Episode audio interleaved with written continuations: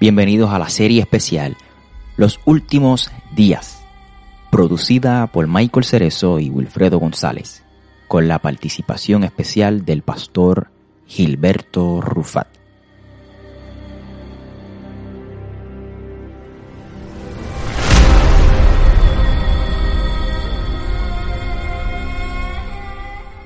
En esta serie de varios episodios estaremos aclarando la expresión la venida del Hijo del Hombre, lo que dijo Jesús acerca de su venida, y estaremos aclarando otras profecías.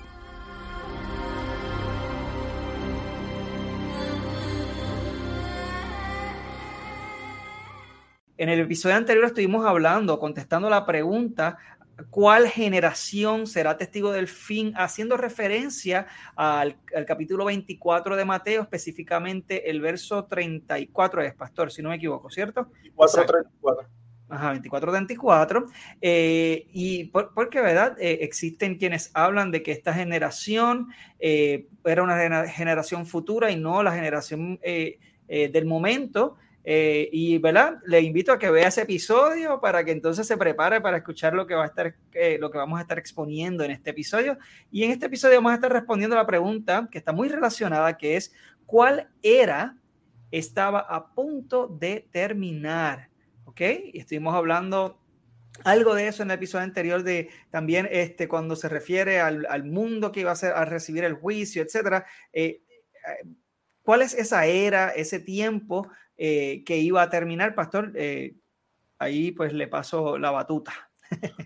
Déjeme retomar algo que, de lo que ya hablamos, porque algo tocamos de esto en el, el video pasado, y es la relación que hay entre Mateo 24, 34 y Mateo 24, 3. O sea, la pregunta a los discípulos, la pregunta que le hacen los discípulos a Jesús con, ¿verdad? con relación a esa, esa afirmación de Jesús que no quedaría piedra sobre piedra, que el templo sería destruido. Y ya hablamos que algunos tratan de tomar esa, esa pregunta y dividirla en parte, pero claramente señalamos que hay una, hay una asociación, ¿no? un vínculo, no podemos separar aquella generación del fin. Ahora, ¿a qué fin se refiere?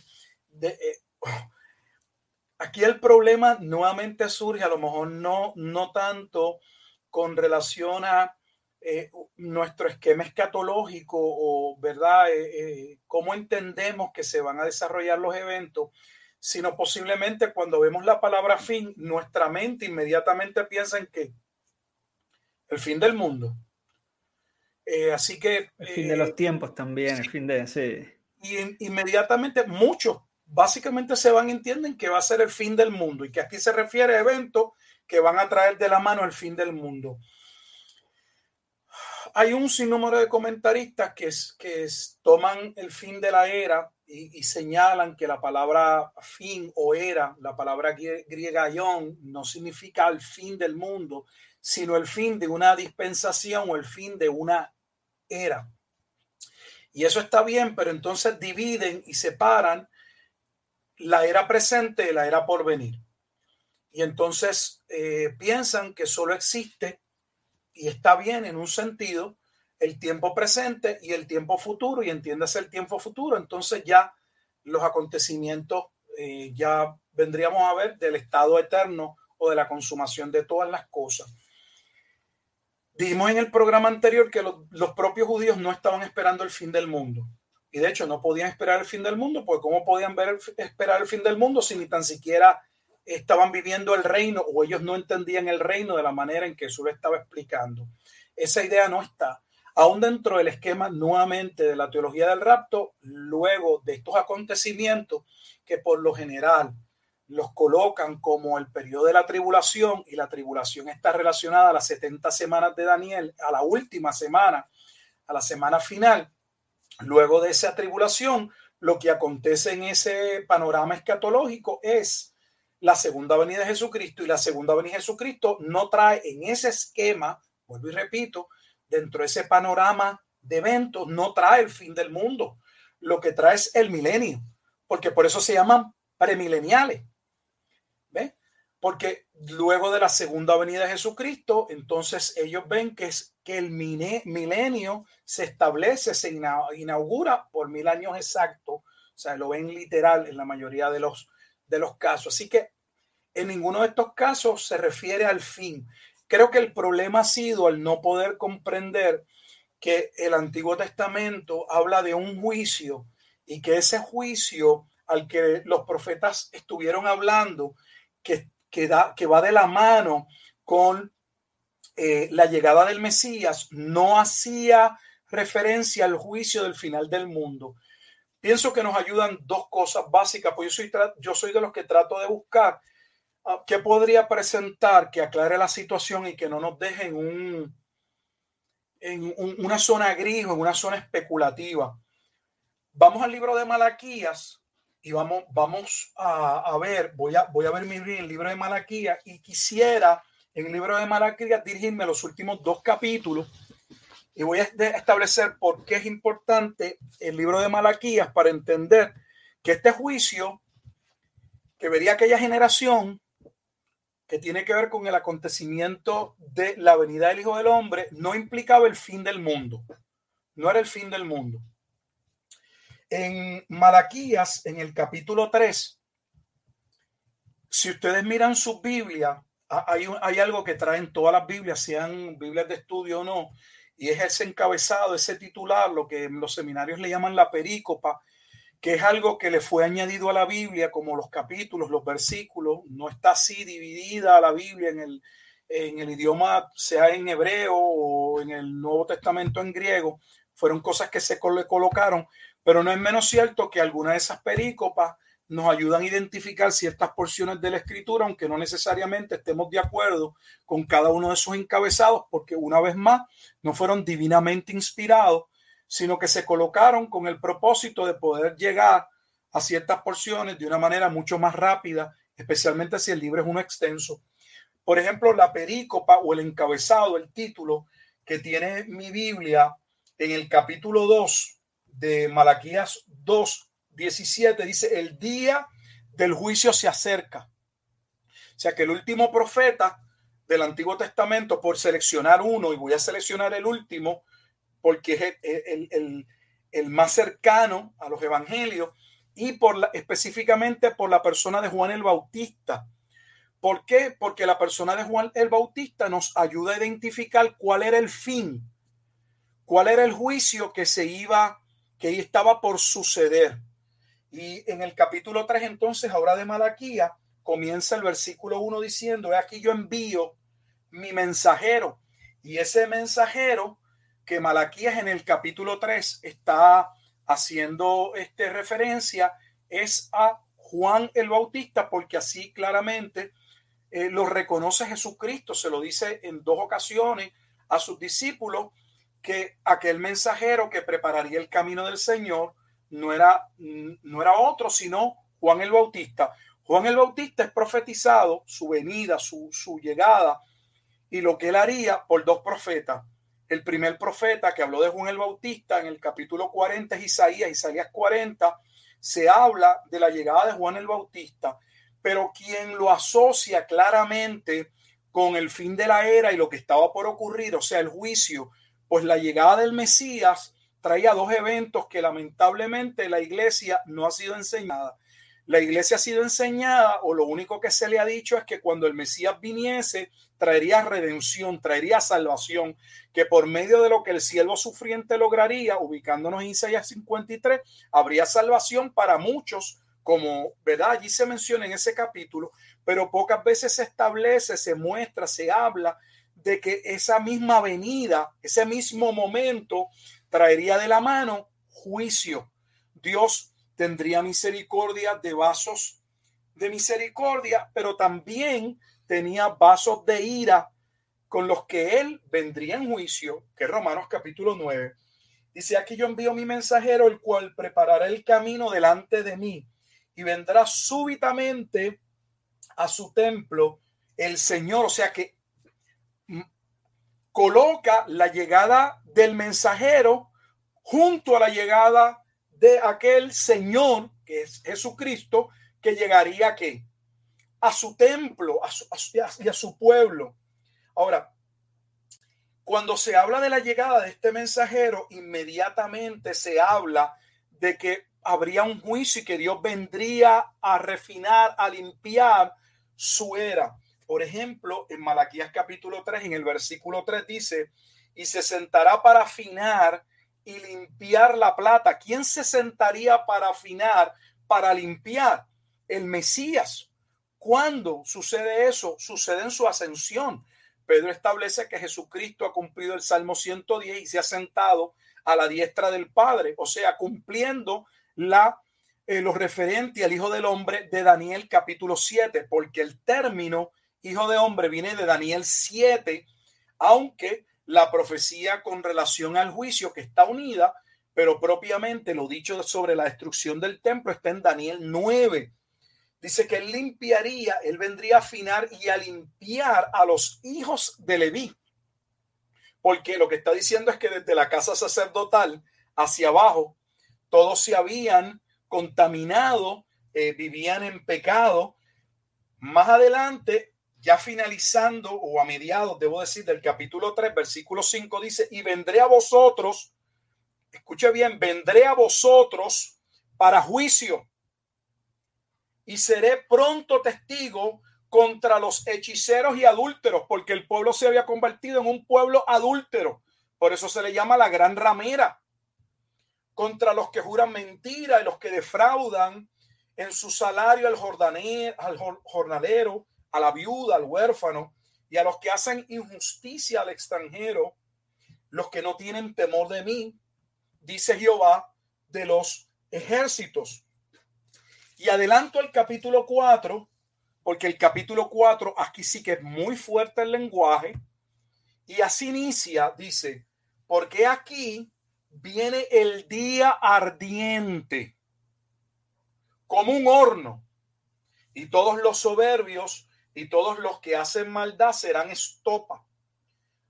Aquel día que vendrá los abrazará, ha dicho Jehová de los ejércitos, y no les dejará raíz ni rama.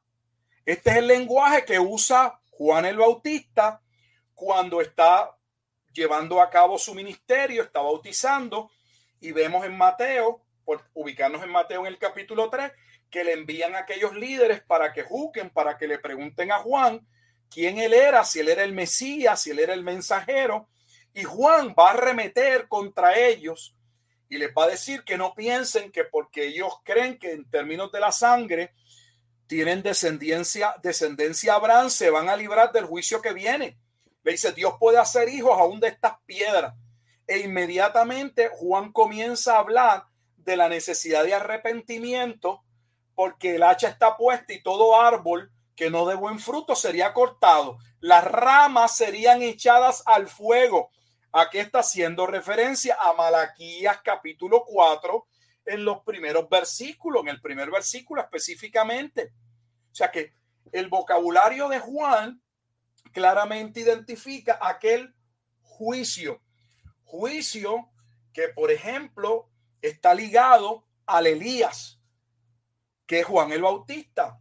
En el versículo ya final, finalizando el capítulo 4, que es un capítulo bien corto, el versículo 5 dice, he aquí, yo os envío el profeta Elías antes que venga el día de Jehová grande y terrible. Quiero volver a leer eso y van a ver la importancia que tiene con el Nuevo Testamento y por qué el juicio de la venida del Hijo del Hombre no era el juicio del fin del mundo, era el juicio contra la nación adúltera establecido en el Antiguo Testamento de Judá específicamente. Si usted mira su Biblia, si tiene una Biblia, usted podrá ver que alguien se tomó la iniciativa, porque esto no está en el original, de colocar unos pasajes en los que se habla sobre esto, sobre este mismo acontecimiento en el Nuevo Testamento. Mi Biblia hace referencia a que lo que se está diciendo en Malaquías capítulo 4, versículo 5, está contenido en Mateos 11 y en Mateo 17. Me gustaría que fuéramos a Mateo 11 y que alguno de ustedes lo pudiera leer. Vamos a Mateo 11 y vamos a ver por qué esto yo puedo leerlo. Y ¿Qué tiene esto que ver con el fin? Porque estamos hablando del fin. Porque algunos alegan, primero hacen una división que no va, que no existe, pero luego hablan de un fin que no es el fin como quiera del mundo, es el fin de una era, es el fin de la era mosaica, es el fin de aquellos um, hombres a los que Dios le había encargado la viña y que se habían adueñado de ella, a los cuales en Mateo, en el capítulo 21, en la parábola de los labradores malvados, Jesús les dijo que él los iba a despedir. De hecho, no, dijo, él vendría en juicio contra ellos porque no solamente se habían apoderado de la viña, habían maltratado y matado a todos los que le fueron enviados y que encima de ellos, cuando el dueño de la viña, que es el padre, envía a su unigénito, a su único hijo, que es el heredero de la viña, que ellos hicieron? Dijeron, este es el heredero, matemos, vamos a matarlo para quedarnos con la viña. O sea, colmaron la copa de la ira de Dios con el asesinato de Jesucristo. En Mateo, en el capítulo 11, vamos a leer eh, desde el versículo 10 para que veamos la relación de lo que venimos hablando de Malaquías con la persona de Juan el Bautista, que está ligado a la vez con el juicio, pero no el juicio, una vez más, del fin del mundo, sino el juicio de la casa rebelde de Judá en la primera venida de Jesucristo, no en la segunda venida de Jesucristo. Vamos a leer Mateo capítulo Yo lo tengo. El versículo 10. Versículo 10. Hasta el versículo 14. Y vamos a prestar atención. Del 10 al 14. Dice, porque este es de quien está escrito, He aquí yo envío mi, mensajero, mi mensajero de tu faz, el cual preparará tu camino delante de ti. De cierto os digo, entre los que nacen de mujer no se ha levantado otro mayor que Juan el Bautista. Pero más pequeño en el reino de los cielos, mayor es que él. Desde los días de Juan del, eh, el Bautista hasta ahora, el reino de los cielos sufre violencia y los violentos lo arrebatan, porque todos los profetas y la ley profetizaron hasta Juan. Y si queréis recibirlo, él es aquel Elías que había de venir.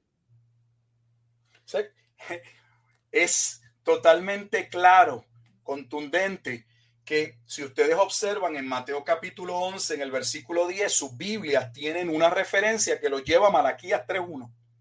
Y cuando están en el versículo 13 de Mateo 11.13, tienen una referencia que los lleva a Malaquías 4. O sea, la conexión, el vínculo entre Mateo 11 y Malaquías 3.1 y Malaquías capítulo 4 la establece la propia escritura. De hecho, Jesús mismo le está diciendo a sus discípulos que Juan el Bautista era el cumplimiento de qué? De la profecía de Malaquías. Porque esto es importante, porque no podemos tener el Elías, que sería el mensajero quien anunciaba el juicio, y tengamos Elías el cumplimiento, pero no el juicio. O sea, Tuvimos el, Elías que marcaba el juicio en el primer siglo, pero no el juicio porque el juicio se da en la segunda venida. Eh, vuelvo y me reitero. La llegada de Elías, si ustedes le preguntan a cualquier judío, ellos están esperando que llegue Elías, muchos de ellos, porque Elías prepararía el camino al Mesías. No puede llegar, el punto es, no puede llegar Elías sin que esté el Mesías y, que, y sin que ocurra el juicio.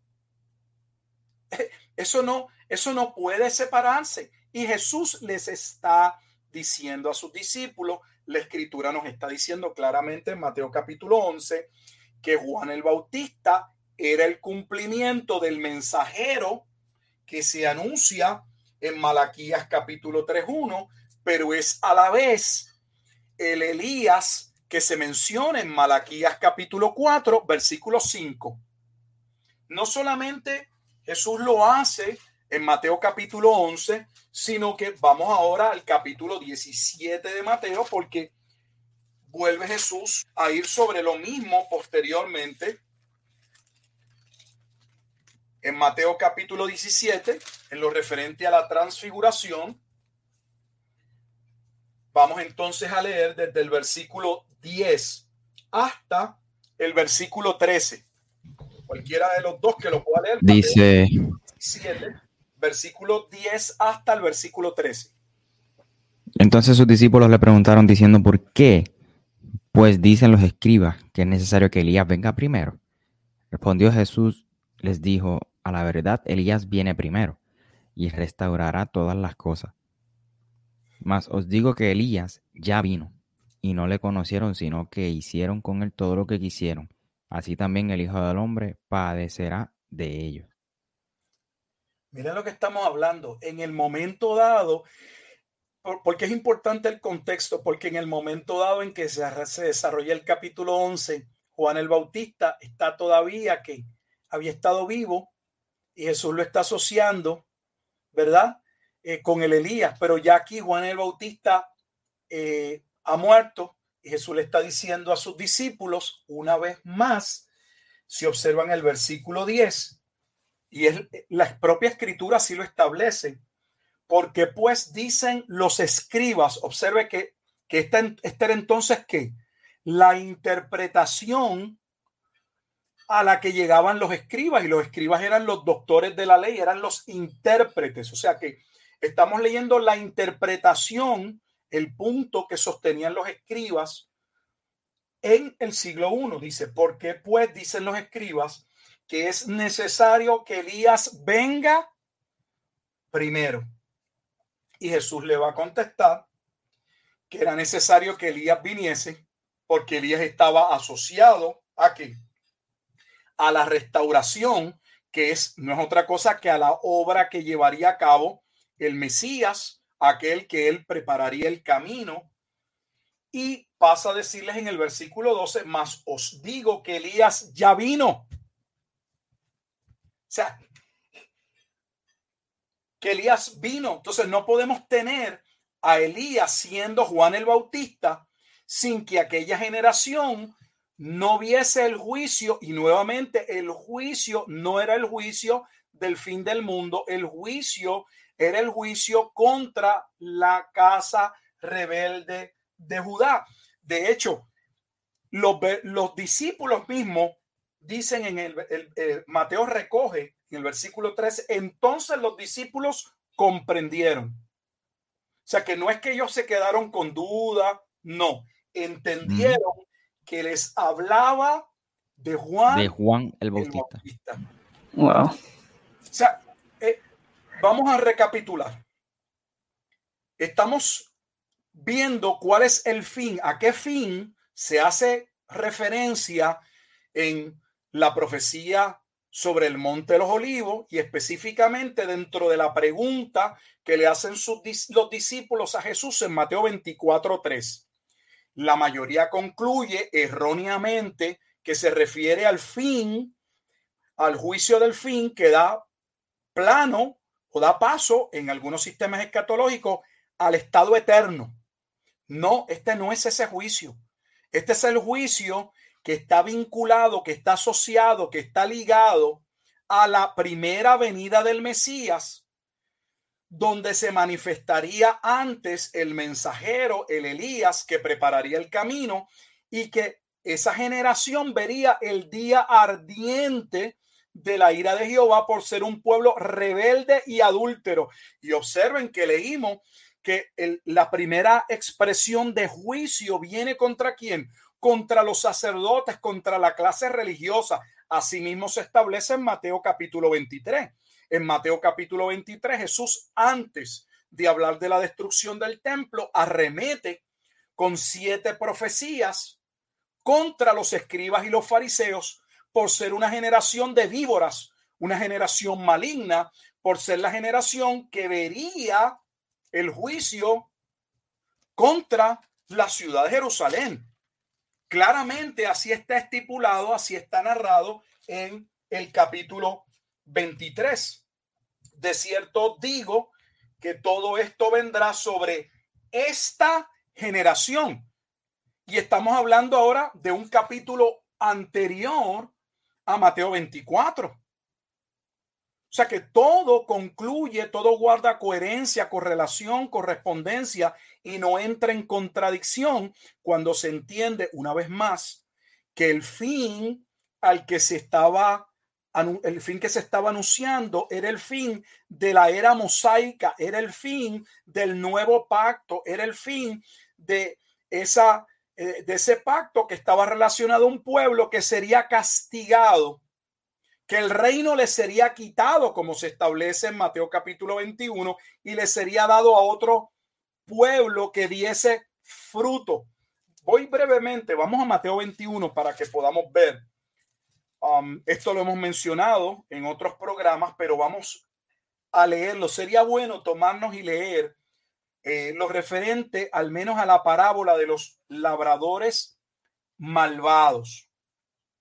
Porque es la parábola o es una de las parábolas que habla del juicio de Dios contra aquellos que se habían adueñado de la viña y que está asociado al juicio de la venida del Hijo del Hombre en Apocalipsis 14, 14, cuando Él viene a juzgar la viña.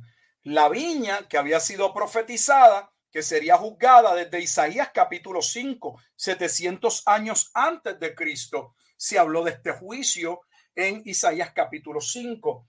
Ah, lo referente a los labradores malvados, si uno de ustedes dos lo puede leer, va desde el versículo 33 hasta el versículo 46. Vamos a prestar atención porque esto nos va a ayudar a poner en la conclusión o el cierre a lo que estamos hablando. Claro que sí. Dice, oíd otra parábola. Hubo un hombre, padre de familia, el cual plantó una viña, la cercó de vallado, cavó en ella un lagar, edificó una torre y la arrendó a unos labradores y se fue lejos. Y cuando se acercó el tiempo de los frutos, envió sus siervos a los labradores para que recibiesen sus frutos. Mas los labradores, tomando a los siervos, a uno golpearon, a otro mataron y a otro apedrearon. Envió de nuevo otros siervos más que los primeros, e hicieron con ellos de la misma manera. Finalmente les envió su hijo diciendo, tendrán respeto a mi hijo. Mas los labradores, cuando vieron al, hijo, dijeron entre sí, este es el heredero, venid, matémosle y apoderémonos, perdonen, apoderémonos de su heredad. Y tomándole, le echaron fuera de la viña y le mataron. Cuando venga pues el señor de la viña, ¿qué hará aquellos labradores? Le dijeron, a los malos destruirá sin misericordia y arrendará su viña a otros labradores que le paguen el fruto a su tiempo. Me, dijo que continuara hasta el 46. Ok. Jesús le dijo, nunca leíste en las escrituras, la piedra que desecharon los edificadores ha venido a ser cabeza del ángulo. El Señor ha hecho de esto y es cosa maravillosa a nuestros ojos. Por tanto os digo que el reino de Dios será quitado de vosotros y será dado a gente que produzca los frutos de él. Y el que cayere sobre esta piedra será quebrantado, y sobre quien ella cayere le desmenuzará. Y oyendo sus parábolas, los principales sacerdotes y los fariseos entendieron que hablaba de ellos, pero al buscar cómo echarle mano, temían al pueblo, porque éste le tenía por profeta. El versículo 45 es sumamente claro. La propia escritura dice que ellos supieron que hablaba de quién. De ellos, lo que guarda totalmente relación con el capítulo 23, cuando Jesús les dice a esos mismos líderes que el juicio estaba por acontecer en aquella generación. El versículo 33 de ese capítulo 21, Mateo 21, en el versículo 33, cualquier Biblia no tiene que ser de estudio, tiene una nota, va a ver que hay una referencia que lo diría Isaías capítulo ¿qué? 5. Fíjense para que vean, estamos haciendo un ejercicio interpretativo que nos ayude a analizar la escritura usando la escritura, o sea, el principio de analogía fide o analogía de la fe, dejar que la escritura interprete la escritura, que ella misma nos dé el significado. O sea que no somos nosotros los que estamos tratando de vincular esta parábola eh, con relación a esta viña y estos labradores malvados y forzarla a verla como que trata de Israel. No es que es evidente que trata de Israel. E, eso es innegable, eso es irrefutable ¿Y de qué trata esta, esta parábola? del momento en que finalmente el dueño de la viña, que Jehová, envía a su hijo y que ellos lo matan porque ellos se habían adueñado de la viña. No daban fruto, pero usaban la viña para vivir. Usaban a sus propios hermanos, creaban leyes en detrimento de sus hermanos para sacar provecho de los débiles, de los pobres. Eso hacían. Y entre muchas otras cosas. Y la escritura dice que Jesús mismo les va a preguntar. Jesús pone la bola en la cancha de ellos y les va a preguntar que, ellos creían que iba a ser el dueño de la viña cuando viniese y tomamos eso de manera ligera porque el Antiguo Testamento decía que Dios mismo vendría a juzgar. Está hablando de la venida de Dios a juzgar. Y él está diciendo que ustedes creen que va a pasar cuando Dios venga para juzgar a aquellos labradores. Y ellos mismos respondieron, a los malos destruirá sin misericordia y arrendará su viña, entregará su viña, habrá un cambio en la viña, sigue siendo la viña del Señor, pero pasa de la era mosaica, de la era de estos líderes que se habían adueñado a la iglesia, a la iglesia, al tiempo del nuevo pacto, porque en el nuevo pacto se había establecido que el corazón sería regenerado y cambiado y que entonces podrían los que fuesen salvos dar fruto porque hasta que no viniese el nuevo pacto se tendría ojos, pero no se podría ver, se tendrían oídos, pero no se podría escuchar, y nuestras afecciones estarían totalmente atadas y pasiones a nuestro estado carnal. Pero una vez llegado el nuevo pacto, Dios haría una obra en el corazón que cambiaría la voluntad caída del ser humano y la dispondría para poder y querer obedecer lo que antes odiaba. Ese cambio es el cambio del antiguo pacto al nuevo pacto. No puede haber cierre del antiguo pacto sin juicio. Y nuevamente podríamos después, si gustan, tomarnos el tiempo y probar por el Antiguo Testamento a través de los profetas cómo se habló de este juicio, porque está sumamente documentado. El problema es que la teología misma del rapto pretribulacional ha hecho una separación entre el Antiguo Testamento y el Nuevo Testamento y se nos ha dicho que no le prestemos atención o no mucha atención al Antiguo Testamento porque el Antiguo Testamento es algo viejo, porque el Antiguo Testamento iba dirigido a los judíos, nada obsoleto. a la iglesia y el problema es que entonces hemos perdido el fundamento o el contexto para poder interpretar de manera correcta el Nuevo Testamento y al quedar entonces la interpretación en un vacío teológico, ese vacío lo llenan que nuestras teorías, nuestras suposiciones, lo que nos dijeron, lo que cualquier otra cosa, menos el contexto de la propia escritura, que es la que debe regir y es la que debe aclarar cualquier tema teológico. Definitivo. Eh, wow. Eh, ah, eh, es como voltear o volcar por completo lo que muchas veces se nos enseñó a través de los años y esto le da muchas, mucho sentido a lo que entendían los judíos que estaban recibiendo este mensaje de primera mano. Yo quiero que, que, la audiencia vuelva y recapacite que cuando esto se estaba hablando no había nadie escribiendo en ese momento. O sea, esto no se, estas palabras no se expresaron eh, eh, o, la audiencia no, no obtuvo este mensaje originalmente de manera escrita, lo tuvieron oral, de frente, o sea que tenía un significado para ellos en ese momento.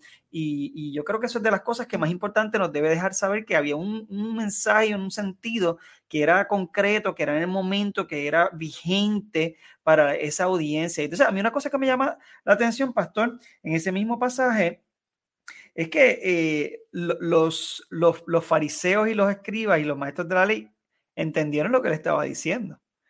O sea, eso yo creo que tiene mucho que ver. O sea que realmente Jesucristo no les tuvo que explicar eso porque ellos sabían de lo que él estaba hablando, haciendo precisamente, dándonos a entender que este mensaje no es un mensaje místico, no es un mensaje que tenga como que una interpretación personal o algo que pues le parezca o no. Ellos entendieron que estaban hablando de él, de ellos y que y que de quien él, estaba hablando de un juicio que vendría precisamente sobre aquellos que, que meterían mano, ¿verdad?, al, al, Hijo del Hombre eh, y, y, se, y se sabe que esto fue Jesucristo porque de eso se basa nuestra fe. Por eso que este mensaje es tan importante. Lamentablemente, Michael y Wilfredo, los que no entendemos somos nosotros. El pasaje claramente acentúa que ellos entendieron. Los que no entendemos o no queremos entender, eh, somos nosotros. El pasaje claramente identifica ese cambio. De hecho, si alguien quisiera y me preguntara, nadie me ha preguntado, pero yo me voy a adelantar, ¿hay algún pasaje en la escritura que hable o asocie los dos pactos corriendo a la vez y que diga que hay un pacto que estaba por terminar? Sí. De hecho, hay un libro que por esa razón yo creo que no se estudia y es el libro o la carta a los hebreos. Me mm. gustaría que fuéramos al libro de los hebreos brevemente, el libro de los hebreos, al capítulo 8. Hebreos, capítulo 8.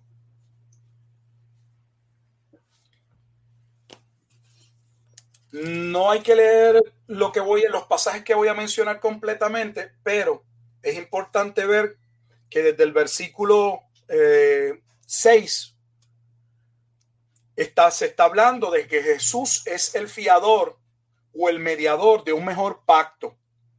Y luego se trae a colación la profecía con relación al nuevo pacto de el profeta Jeremías. Para ello lo que tiene que ver es ir al versículo 12. Si van al versículo 12, ya finalizando, tiene 13 versículos, van a ver que toda la cita anterior proviene de Jeremías capítulo 31, versículos 31 al 34. O sea que es el cumplimiento, se está, el autor de Hebreo está diciendo que Cristo cumplió lo referente a Jeremías capítulo 31, versículos 31 al 34, al establecer sobre la cruz el nuevo pacto. Ahora viene lo irrelevante. Algunos de ustedes pueden leer el versículo 13, el 13, el último versículo del capítulo 8. Michael, ¿lo tiene? Dale. Sí. El 8, versículo 13. Dice por aquí. 13. Al decir nuevo pacto ha dado por viejo al primero. Y lo que se da por viejo y se envejece está próximo a desaparecer. Oh, o sea, déjeme explicarle algo y no tengo el tiempo, a lo mejor en otro momento, es que son muchos los detalles. Cuando Jesucristo viene al mundo, sobre la base de su acto de redención, sobre su muerte expiatoria, sustitutoria, para poder perdonar ese remanente o ese pueblo que él, él eligió, mediante su sangre, él cumple el nuevo pacto. Y, y ese pacto está relacionado a un pacto marital. Por eso es que se habla de la iglesia como una esposa. Ese lenguaje viene del Antiguo Testamento porque el pacto está ligado nuevamente a un pacto marital. Así que cuando Jesús muere, Él entra, Él toma a ese pueblo en matrimonio, pero lo primero que acontece en el plano del matrimonio judío es que se da lo que se llama ese compromiso inicial que da paso al tiempo del desposorio que finaliza con las bodas finalmente. O sea que podríamos decir, para entenderlo en nuestro tiempo, que cuando Jesús muere es como si él fuese, como si un padre de familia fuese otra familia y llegase a un acuerdo para que esos dos hijos se casen. Es el compromiso, se hace un compromiso. Por eso hablamos del compromiso hacia el matrimonio. Hay un acuerdo que hasta a veces hasta en algunas culturas o sociedades, a veces se entregaba una, la dote o en el caso nuestro, a veces se da un anillo premarital que lo que implica es ya estamos comprometidos para casarnos, pero hasta que la boda no llegue, hasta que ese día no se celebra esa boda para los efectos, el matrimonio no ha que concluido. Sin embargo, bajo el sistema judío, una vez dos personas entraban en ese compromiso para efectos de ley, aunque la boda no se había consumado en términos de que se juntasen en una sola carne en aquella actividad, no obstante, para la ley ya estaban casados. Ese es el estado en el que se encuentra María y José cuando María escucha por medio del mismo ángel Gabriel, el mismo ángel que le trae la revelación de que nacería el Hijo del Hombre, que es Emanuel Dios con nosotros. Y José estaba buscando la manera de ver cómo se separaba o se divorciaba, porque aunque el pasaje dice que él no se había unido a ella físicamente, carnalmente, para los efectos de la ley, estaban casados y si él se separaba de ella por una razón, como que ella estaba embarazada, María entonces podía verse en una situación de muerte por la gravedad en que eso, con lo que como se contemplaba dentro del contexto judío. Resumo, cuando Cristo muere sobre la cruz, Él entra en un nuevo pacto o en un pacto marital con ese pueblo que son los creyentes. Pero ese, ese pacto se consuma cuando Él regresase. Por eso es que Juan 14, Jesús le dice a sus discípulos que Él vendría, que Él se tenía que ir, que prepararía lugar y que posteriormente vendría y se toma como algo literal y se toma como que tiene que ver con el rapto. De hecho, es uno de los pasajes, Juan capítulo 14, que se utiliza para decir que ahí está el rapto de la iglesia. Cuando en el lenguaje de Juan, Juan establecido que Juan el Bautista era el amigo del esposo, era el que acompañaba al esposo que estaba por casarse. Jesús entraría en casamiento con el pueblo de Dios cuando llegase esa venida. La venida en juicio, la venida del Hijo del Hombre, la venida del fin, la venida de aquella generación, no era la venida del fin del mundo, era una venida doble. Por un lado, él consumaría ese pacto, por eso es que pone Hebreos 8:13 como que los dos pactos están que hay uno que se está poniendo viejo, que está por salir, y el otro, aunque está, no está todavía en todo su esplendor. Eso va a suceder en el libro de Apocalipsis, en el capítulo 19, que lo mencioné en otros programas. Esa es la razón por la que en un mismo capítulo, que es el capítulo del juicio contra la gran ciudad, hay gozo porque el Señor ha juzgado a la gran ramera, pero a la vez hay gozo porque el mismo momento anuncia las bodas del Cordero porque por un tiempo ambos pactos es como una carrera de relevo donde en un momento dado hay dos corredores que están corriendo a la vez y hay uno que está ya por pasarle el, el batón, el batón, próximo para que continúe la carrera. Hebreos capítulo 10, eh, perdón, Hebreos capítulo 8 en el versículo 13 nos está colocando, si lo quiere ver en una imagen, ese tiempo en que todavía está corriendo el antiguo pacto, no es que está vigente, pero ya estaba su fin a terminar y terminaría con la destrucción. Que dicha destrucción es anunciada en el mismo libro o, carta a los hebreos. Y me gustaría que lo vean en el capítulo 10, versículo 30. Dice, pues conocemos al que dijo, mi es la venganza, yo daré el pago. Dice el Señor. Y otra vez el Señor juzgará a quién? Al mundo. Mire lo que dice el pasaje. ¿Juzgará a quién? A su pueblo. El juicio que vendría era un juicio sobre su pueblo. ¿Y cuándo iba a ocurrir ese evento? El mismo capítulo 10 de la carta a los hebreos en el versículo 37 dice, porque aún un poquito, un poquito, un poquito, y el que ha de venir vendrá y no, no tardará. Yo no sé cómo un poquito y no tardará son dos mil años después. Volvemos a ver el mismo lenguaje que está utilizando nuevamente eh, incluyó también el, profeta en Apocalipsis. Probablemente muchos no entienden que la mayoría de las profecías que nosotros hemos considerado hasta ahora y hemos creído que tenían o guardaban relación con la segunda venida, la mayoría no trataba de la segunda venida. La mayoría trataba de aquel juicio inminente que estaba por suceder. Por eso cuando leemos las cartas, vemos que los apóstoles están hablando claramente de algo que, que, que ellos estaban esperando y va a suceder. La pregunta es y es sencilla. Si todos los escritos o los apóstoles hablaron siendo inspirados por el Espíritu Santo y ellos mismos escribieron que el evento estaba próximo a suceder, les pregunto, yo sé la contestación de ustedes, pero la hago para el público. ¿Se equivocaron? Para nada. Teológico. ¿Se equivocaron? este era el sentir de Pedro, este era el sentir de la carta a los hebreos. O sea, eh, eh, se equivocaron.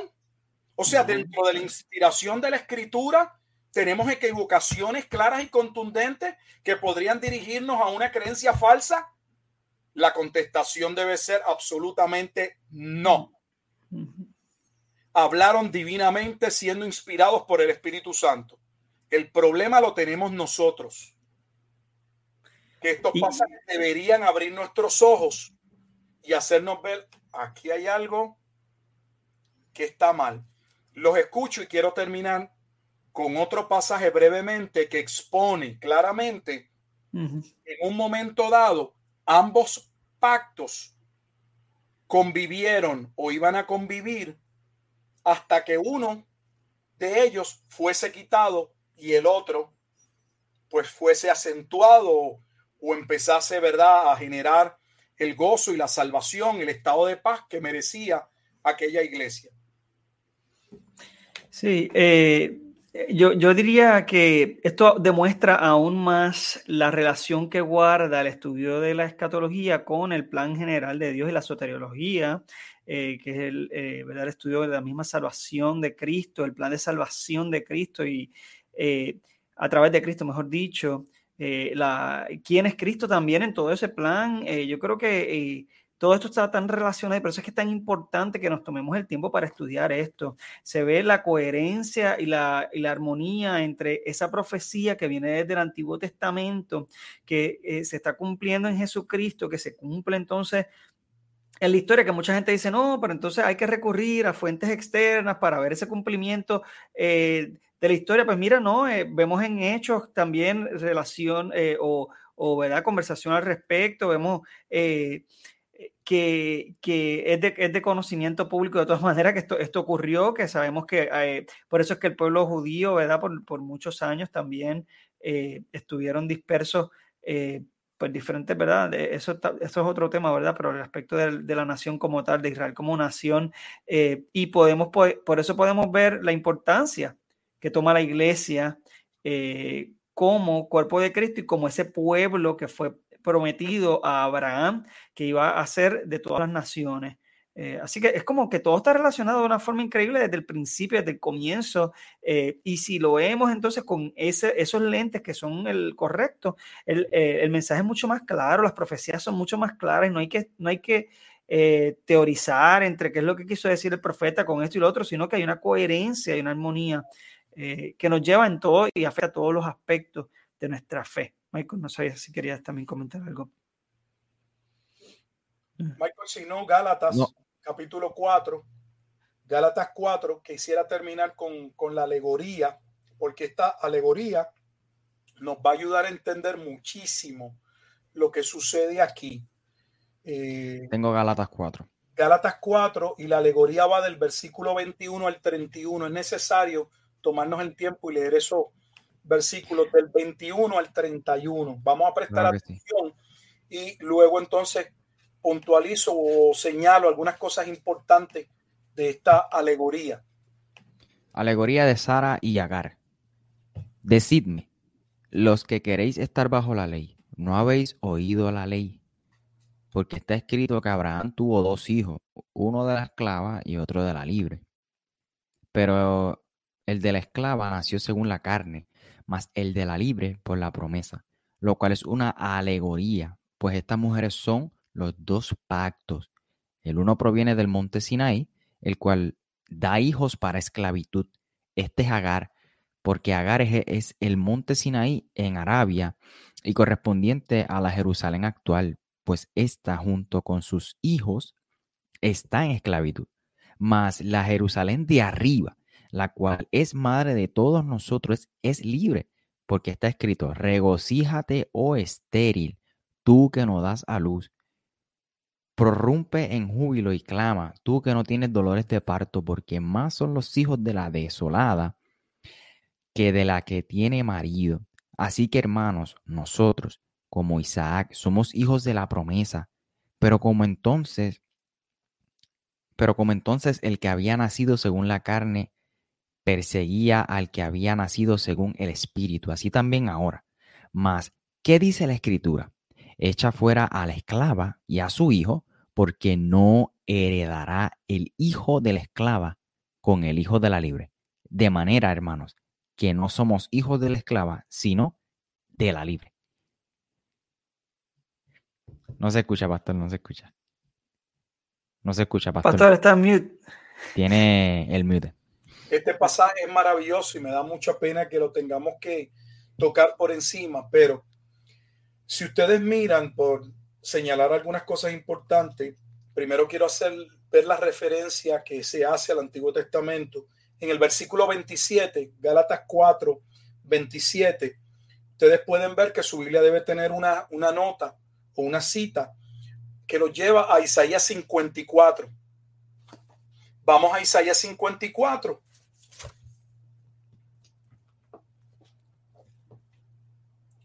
¿Y qué se establece en Isaías 54? El momento en que cuando el Mesías viniese a establecer el nuevo pacto, entraría en una nueva relación marital con el pueblo, las bodas. Por eso es que se habla de las bodas en el Nuevo Testamento y la gente cree que solo por las bodas, porque las bodas eh, representa la festividad, el gozo de la salvación. No. Versículo 5. Porque tu marido es tu hacedor, Jehová de los ejércitos es su nombre, porque tu marido es tu hacedor.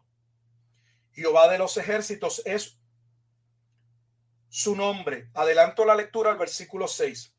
Porque como a mujer abandonada y triste de espíritu te llamó Jehová.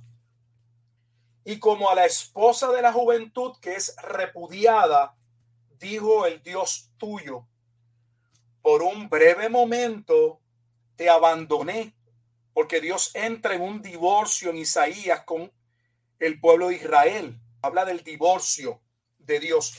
Si quiere ver eh, lo referente al tema del divorcio, ese tema del divorcio se describe aquí mismo en el libro de Isaías. Podemos tocarlo posteriormente. Eh, y entonces continúa en esa, en esa porción de Isaías hablando de ese recasamiento y le dice nuevamente en el versículo 7, por un breve momento te abandoné, pero te recogeré, te recogeré con grandes misericordias. O sea que, ¿cuándo se cumpliría? Según Isaías 54, en el versículo 10 dice, porque los montes se moverán y los callados temblarán, pero no se apartará de ti mi misericordia ni el pacto de mi paz. O sea, vendría juicio sobre unos y sobre otros vendría un pacto de paz y ese pacto de paz conllevaba el nuevo pacto y el recasamiento de Dios con ese nuevo pueblo o esos nuevos arrendadores, la iglesia. De hecho, en el capítulo 55 de Isaías se vuelve a hablar sobre este pacto y en el versículo 3 dice, inclinad vuestro oído y venid a mí oíd, vivirá vuestra alma y haré con vosotros pacto eterno. Las misericordias firmes de David. ¿Por qué habla las misericordias firmes de David? Porque está haciendo referencia al pacto o a la promesa que Dios le dio a David, que conforme a la carne vendría quien? El Mesías. Y ahora dice, he aquí, versículo 4, capítulo 55, que yo lo di por testigo a los pueblos, por jefe y por maestro a las naciones. He aquí, llamarás a gente que no conociste y gente que no te conocieron correrán a ti. Está hablando aún de la salvación de los gentiles por causa de Jehová tu Dios y del Santo de Israel que te ha honrado. Entonces, este nuevo pacto, este nuevo recansamiento está ligado al nuevo pacto. Por eso se habla del lenguaje de las bodas. Y llegamos a Isaías brevemente para que veamos que la alegoría planteada por Pablo en el capítulo 4 de Gálatas está relacionado a ese momento en que se cumple el nuevo pacto. Y aunque hay una Jerusalén de abajo, terrenal, que da hijos de esclavitud, esa Jerusalén estaba por ser despedida de la misma manera en que Abraham, porque la alegoría va en que las dos mujeres que le dan hijos a Abraham, los primeros dos hijos, uno lo tiene con una esclava y el otro lo tiene con su esposa Sara. Y la alegoría comprende el que Sara representa el nuevo pacto y Agar representa el antiguo pacto. Y el hijo de Agar representa los hijos de esclavitud, o sea, aquellos que quieren ser salvos por medio de la ley, pero no pueden ser salvos por medio de la ley. Y Pablo lo que está estableciendo es que de la misma forma o en la misma manera en que por un tiempo Agar y Sara convivieron con Abraham, llegó un momento en que Dios le dijo a Abraham, ¿sabes qué? Despide a Agar a su hijo porque él no va a heredar en el nuevo pacto o él no es el hijo de la promesa. O sea que hay una división entre una Jerusalén terrenal y una Jerusalén espiritual.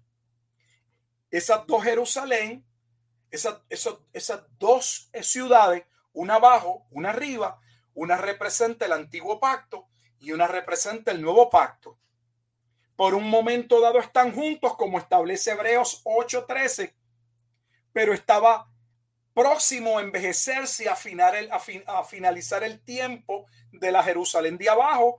¿Y cómo finalizaría? Con los juicios y las maldiciones que llevarían a que no quedaría piedra sobre piedra, antes bien, todo sería destruido. ¿Por qué?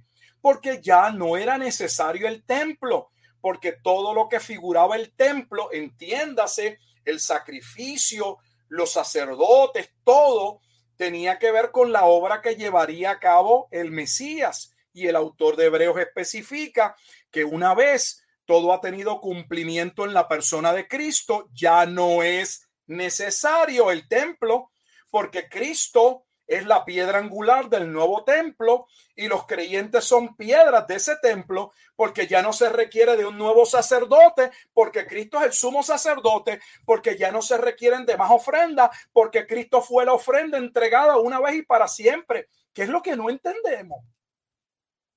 La escritura es contundente y coherente. Para finalizar, hemos llegado hasta aquí porque estábamos viendo cuál era el fin al que, según la pregunta de los discípulos, se estaba haciendo referencia. Y estamos diciendo, estableciendo y probando de manera rápida, breve, que ese fin no era el fin del mundo, o entiendas el fin que va de la mano con la segunda venida de Jesucristo, la segunda venida de Jesucristo trae de la mano el juicio ante el gran trono blanco, donde serán resucitados todos los muertos y darán cuenta de sus actos y serán echados al lago de fuego. Este no es ese evento. El evento del fin era el fin de la era mosaica, era el fin del antiguo pacto, era el fin de aquel liderato sacerdotal que se había corrompido al punto tal que ministerios que estaban separados en el Antiguo Testamento fueron unificados en el periodo intertestamentario. Pocos saben que en el periodo intertestamentario, al no haber un rey para gobernar sobre la ciudad, cuando se da la, revelación, la rebelión de la casa Monea, o sea, primera y segunda Macabeo, cuando eso sucede, los sacerdotes que se instituyen van a ser sacerdotes reyes sea que los tres ministerios que estaban divididos, el profeta, el sacerdote y el rey, cada uno con acciones propias y separadas, ellos van a agarrar no solamente la parte sacerdotal, sino que ahora van a dirigir al pueblo como reyes. Por eso cuando llega el imperio romano con Pompeyo en el año 63 aproximadamente, antes de Cristo, esta clase sacerdotal entra en un pacto con Roma. Y no hay manera de, desvincular la parte política y la parte religiosa, porque esos sacerdotes que solo estaban limitados al ejercicio en el templo, ya no estaban limitados al ejercicio en el templo, se habían convertido en los dirigentes y reyes del pueblo. Sí, que por eso entonces eran los maestros también de la ley, ellos poseían la ley y ellos reforzaban también la ley. Y que ahí vamos muchas cosas que lamentablemente desconocemos y no nos llevan a una interpretación correcta del pasaje, pero el fin de Mateo capítulo 24, versículo 3, es la palabra griega aion, era o edad, que tiene varios significados y el significado propio es el fin de una era mesiánica sea, está relacionado a la llegada del Mesías y con la llegada del Mesías a ese juicio que vimos que estaba relacionado a la llegada del mensajero o del Elías y no podemos tener el Elías cumpliéndose en la persona de Juan el Bautista sin que tengamos el juicio que el mismo Juan el Bautista profetizó. Ese juicio que Juan profetizó no se quedó en el aire. Se cumplió cuando en el año 66 inicia una revuelta en la ciudad de Cesarea de Filipo, que va a ir en una escalada, va a ir creciendo hasta ver una guerra judeo-romana que va a llevar al imperio romano a devastar Jerusalén y a cumplir la profecía de Mateo 24 con relación a la desolación y la devastación del templo. Y no solamente hay evidencia antiguo testamentaria sobre este juicio, sino que aún hay evidencia fuera de la escritura de que este juicio aconteció con la gravedad con la que se escribe los detalles de los dolores de parto en Mateo capítulo 24. Yo no veo más nada que añadirle. Se puede decir muchas cosas, pero creo que es concluyente. Definitivo. Eso está poderoso. Brutal. Eh, mano, y con esto, la Biblia, con esto, esto deja claro que la Biblia no se contradice y que Dios divinamente le inspiró a estos hombres eh, a, escribir la misma. Eh, y que este, esta mentalidad que yo la he escuchado, de que el Antiguo Testamento pues no lo leo, ya no es concerniente, es totalmente errada porque pues la Biblia comunica un mensaje de, de Génesis hasta Apocalipsis y lo hemos visto aquí en el ejercicio de hoy. Eh, así que, bueno, yo estoy súper contento y, creo que sería interesante que el, próximo episodio o los próximos dos episodios, no sé cuánto nos tome y no sé qué ustedes piensen, pudiésemos hablar acerca del antiguo pacto y del nuevo pacto y de cómo se entrelazaban o cómo convivían, que usted estaba explicando, me parece fenomenal, eh, con más detenimiento. Muy bien. Está tremendo este, eso. Y también quería recordarle este, a, las personas que nos ven y o nos escuchan de manera grabada, el pastor Gilberto Rufa tiene un libro, este, se llama eh, La Avenida del Hijo del Hombre en las Nubes, un comentario de, Mateo capítulo 24 y 25, el cual usted puede adquirir ya sea de manera física o digital. Digital usted eh, pues no daña el medio ambiente. eh, Eh, y es un precio sumamente accesible, léalo y con mucho más detenimiento y va a ser de mucha, eh, de mucha bendición, de verdad que sí. No sé si quieran añadir algo más. No, y de hecho, eh, lo único, ¿verdad? Que quiero, como siempre, agradecerle al pastor por, tomarse este tiempo. Definitivamente es, es enriquecedor totalmente. y, y, es bueno porque nos, a mí por lo menos me, me ayuda a, o me inspira a, tener mayor confianza en, Dios, ver que, Él es tan poderoso y es soberano para mantener un plan tan perfecto y tan cuidadosamente, eh, eh, ¿verdad? Eh, planificado, de hecho la redundancia, exacto, para la redundancia, pero realmente es increíble. Y a mí, por lo menos, eso me llena de mucha paz, saber que cuento con un Dios que es poderoso, que está en control y que no se le escapa ni un detallito. Un detallito. Solo quisiera, antes de que terminemos, usar ¿verdad? El, el, el, el, hecho de que estoy seguro que nos pueden estar escuchando líderes, a lo mejor en algún momento dado algún pastor o no sé, y que entiendan que um, vale la pena no solamente hacer un estudio serio de la escritura, y no es que vale la pena, es que estamos llamados a hacerlo. Y que en ese estudio serio nos podemos dar cuenta de que hemos errado, que hemos adoptado, hemos estado predicando, enseñando algo incorrecto. Eh, no nos dé ningún temor a arrepentirnos, a retomar lo que es correcto. Mire, yo aquí, eh, básicamente en el programa salido y en otros, que fui el pastor unos años de Wilfredo, y yo mismo prediqué sobre Apocalipsis y enseñé el rapto. Sin embargo, años después, él me está escuchando y yo le estoy enseñando algo totalmente diferente. Y a mí no me parece, y no lo hemos hablado, que el de yo haya perdido alguna credibilidad, porque bueno, pues yo le enseñé algo equivocado y ahora le estoy diciendo que pienso de una manera diferente. Aprovecho esto porque muchos líderes a veces sienten que van a perder eh, ante su audiencia y no nos debe interesar eso, porque a nosotros lo que nos debe interesar es ser fieles a la escritura. Si alguien nos va a criticar porque, bueno, nos equivocamos en un momento y eso podría significar que estemos equivocados nuevamente o que todavía no, no hemos llegado a la verdad sobre un asunto, eso se lo dejamos a Dios. Pero no debemos eh, quedarnos en el error, no darnos, mm, ¿verdad? Querer, no querer dar nuestro brazo a torcer simple y sencillamente porque somos pastores, somos líderes, no nos equivocamos, lo sabemos todo. Este, somos discípulos, yo sigo siendo un discípulo y voy aprendiendo y lo he dicho en otros programas y vuelvo y lo, digo. Hay muchas de las cosas que yo digo hoy con mucha vehemencia, contundencia, que son parte de mi estudio de estos últimos años. Eh, yo vengo estudiando seriamente la escatología, aproximadamente, no sé, cuatro, cinco años, con, con mucho interés. Entonces no es algo que yo vengo, que lo conozco desde hace muchos años, todo lo contrario.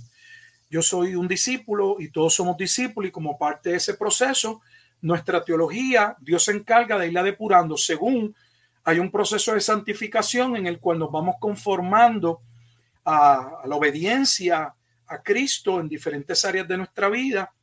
De la misma manera, eso no va desligado de la teología, de hecho es a través del conocimiento de la escritura en que eh, vamos siendo santificados, no les dé temor. Es mi, ¿verdad? Mi llamado a, estudiar, a reevaluar su posición. Y si usted entiende que lo que estamos diciendo es bíblico, eh, no sienta ningún temor en dar el cambio, todo lo contrario. Una vez más, somos llamados a honrar a Dios por encima de los hombres. Y si nos equivocamos, pidamos perdón y yo creo que es entendible que aquí nadie domina todos los temas, que aquí ninguno de nosotros lo sabe todo, que estamos, ¿verdad?, aprendiendo cada día y que si algo sabemos, como dijo alguien en algún momento, es que no sabemos todavía nada, que nos queda mucho camino por recorrer y tengamos esa humildad y sinceridad y no nos caigamos, ¿verdad?, como a veces hacemos, de espalda, molesto, porque alguien nos está torciendo nuestra postura o nos está haciendo sentir mal o es imposible que estemos equivocados, este, evalúelo, sopéselo y si bíblicamente es correcto, mi llamado es atender a la escritura, no a lo que hemos dicho nosotros, aquí nadie es autoridad, la autoridad es la escritura. Si se fían, yo los he llevado a la escritura. Aquí no estamos hablando de que busque el comentarista tal y podríamos llevarlos a comentar y ciertamente hay hombres de Dios que han hecho excelentes trabajos y han, eh, lo han constatado públicamente en escrito y podemos ir sobre ellos y aprender. Pero reconocemos que la fuente de autoridad primaria, contundente en todas las áreas del saber es la escritura. Y lo más importante es lo que dice la escritura. Si alguien puede probar su punto por la escritura, gloria a Dios. Pero no es el hombre el que establece el punto, el punto lo estableció Dios. Amén. Así que gracias nuevamente por la invitación y a Dios sea la gloria. Esperamos que el programa sea de edificación. Amén, amén, amén. Definitivamente. Claro que sí. Bueno, este, gracias por su sintonía, como siempre, les agradecemos muchísimo. Estamos muy contentos de que se hayan tomado este tiempo también para escuchar eh, esta exposición y yo creo que ha sido sumamente poderosa y, y, reveladora dentro de todo también. Nuestro interés es que usted se interese en profundizar en estos temas porque han sido pocamente explorados en muchas de nuestras congregaciones. ¿okay? Así que esperamos que haya sido de, de, de bendición. Quería recordarles rapidito, el pastor eh, Miguel, eh, Gilberto Miguel Rufat lo puede conseguir en su canal de YouTube. Eh, él también tiene 11 libros, pastor, ya relacionados a escatología, ¿cierto? Son... La verdad es que son, son como... como tal, creo, de escatología no son 11, creo que son como 7 libros. Ok. Cerca de 19 publicaciones en literatura, sí. pero relacionados con la escatología me parece que son como unos siete, si mal no recuerdo, aproximadamente. Sí. Este, ya publicado, siete obras publicadas. Tengo otras que no he publicado, pero publicadas siete. Y, y, entonces tiene también de otros temas que también buenísimos y creo que es bueno que también lo explore. Eh, eh, son, yo los recomiendo, eh, de verdad que ha sido, eh, una de las cosas que me gusta de, estos libros es que son, van, eh, son bien bíblicos, van presenta eh, cada argumento a base de, versos bíblicos y no solo versos, sino pasajes en su contexto, porque no es solamente mencionarlo, ¿verdad? Sino en su contexto. Así que nada, lo recomiendo totalmente. Eh, si no lo han buscado, búsquenlo eh, y de verdad que van a ser de mucha bendición. Tenemos a Michael Cerezo, eh, puede buscarlo como Michael J. Cerezo en YouTube, en su canal en YouTube, y Ortopraxis Podcast en Spotify y Apple Podcast también, ¿cierto?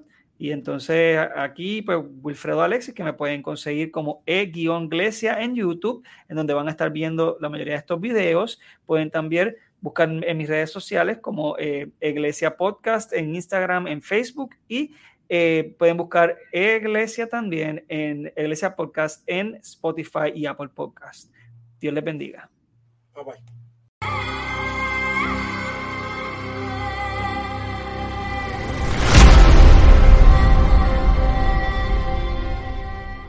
Si este episodio te ha gustado, edificado o de alguna manera te ha bendecido, te invitamos a compartirlo con tus amigos, familiares, en tus plataformas y en cualquier otro lugar que creas pertinente. A su vez, te invitamos a seguir al pastor Gilberto Miguel Rufat en su canal de YouTube, Wilfredo González en todas sus plataformas como E-Iglesia Podcast, a Michael Cerezo en todas sus plataformas como Michael J. Cerezo y su podcast Ortopraxis. Será hasta la próxima.